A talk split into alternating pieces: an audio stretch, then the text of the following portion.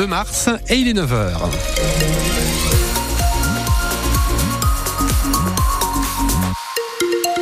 Une journée pluvieuse aujourd'hui et les températures relativement douces. Détail de la météo dans 5 petites minutes.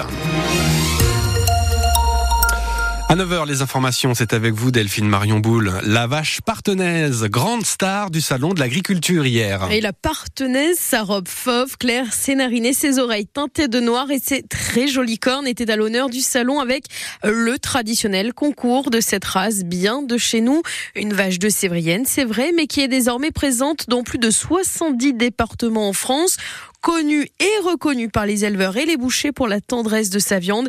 Hier, les belles partenaises ont brillé au salon et c'est une fierté pour Lilian Babin, président de France Partenaise. Je pense que euh, j'arrêterai pas assez de féliciter mes éleveurs. C'est du boulot hein, de préparer des bêtes comme ça pour venir à Paris. Il faut les dresser, il y a du temps à passer. Hein. On fait pas ça du jour au lendemain. C'est des semaines de boulot. On est là, on représente nos exploitations, c'est sûr, mais aujourd'hui, on est surtout là pour euh, présenter notre belle race. Aujourd'hui, c'est dur partout. Nos produits augmentent pas et euh, on a tout le temps une augmentation de charge. On a une race, une très bonne race, mais elle nous coûte cher. Donc heureusement, nos bouchers en prennent conscience. Je dirais aux consommateurs, achetez de la viande française. Vous nous parlez de l'empreinte carbone c'est quoi l'empreinte carbone de faire venir de la, viande de l'étranger? Mais aujourd'hui, je préfère dire à mes, aux consommateurs, mangez moins de viande, achetez français et achetez de la qualité. Notre boucher qui nous achète des bêtes qui est à 20 km de la maison, eh ben, c'est extra quoi. Et euh, le consommateur, vaut mieux qu'il en mange moins dans la semaine, mais qu'il achète des bons produits. Propos recueillis sur place par Féline Leloir du Haut pour France Bleu Poitou. C'est Olabelle et son petit veau hein, qui ont remporté le concours général de cette race, une vache du GAEC, cristal de Souvigne euh, près de Niort.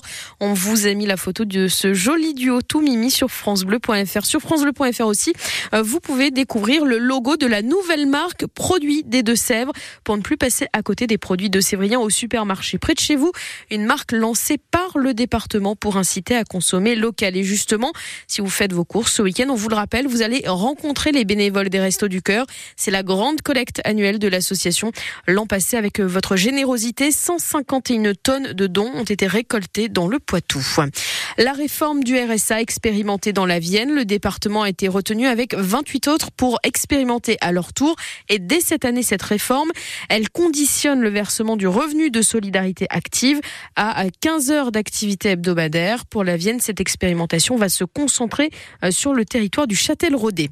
Et puis un chiffre, euh, ce matin, 76 258, c'est le nombre de personnes actuellement détenues en France, un chiffre inédit euh, dévoilé hier par le ministère de la Justice. Chez nous, on compte 96 détenus à Niort pour 66 places. À la maison d'arrêt de Poitiers-Vivonne, il y a actuellement 457 personnes en détention provisoire ou en fin de peine pour 305 places, soit dans les deux cas une surpopulation carcérale proche des 150%.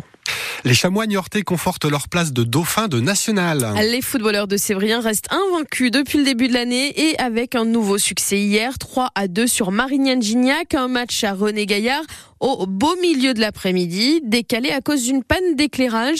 Le match s'est joué à 15h. Ça n'a pas empêché les supporters, supporters pardon, d'être au rendez-vous.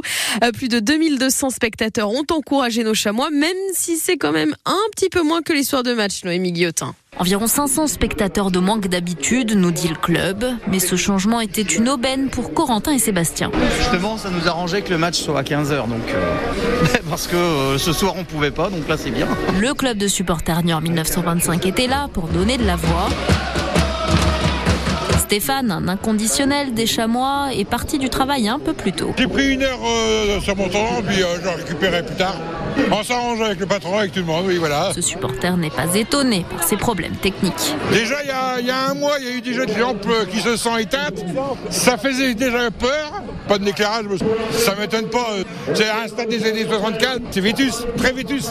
Ils ont refait les ampoules, mais euh, est-ce qu'ils ont changé les câbles et tout euh, Il y a un doute. Ce décalage dans l'après-midi n'a pas empêché les chamois de gagner, même si pour l'entraîneur Philippe Inchberger. Alors déjà, ça te fout des énergies négatives. T'as l'impression qu'il y a il y a tout qui s'abat sur toi, bon bref. Et puis euh, surtout, ça, te concentre dans, des choses sur lesquelles tu n'as pas besoin de te concentrer. Mais ce que ai dit aussi, ça fait partie des choses qu'on ne peut pas maîtriser. Les chamois, comme les supporters qui espèrent en tout cas que la panne sera réglée pour le prochain match à domicile dans deux semaines.